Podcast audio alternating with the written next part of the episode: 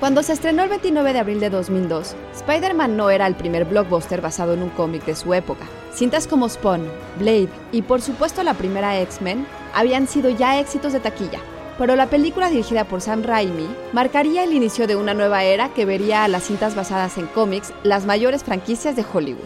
¿Pueden creer que de eso han pasado ya 18 años? Institute. Masterpiece Your Life. Batman.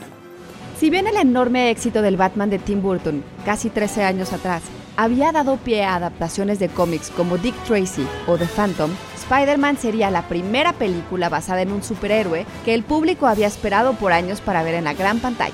Directores tan distintos como Toby Hooper y James Cameron lo habían intentado, la película gira, claro, alrededor de Peter Parker, genio adolescente que desarrolla poderes sobrehumanos después de ser mordido por una araña genéticamente modificada, y que tras la muerte de su querido tío, se ve obligado a balancear su trabajo como fotógrafo con sus estudios, su relación con su mejor amigo de la infancia y sus sentimientos por su amor de la escuela secundaria con las responsabilidades de un héroe. No matter what I do, no matter how hard I try, the ones I love will always be the ones who pay. Spider-Man sería la primera película en recaudar 40 millones de dólares en un día y más de 100 millones en su primer fin de semana.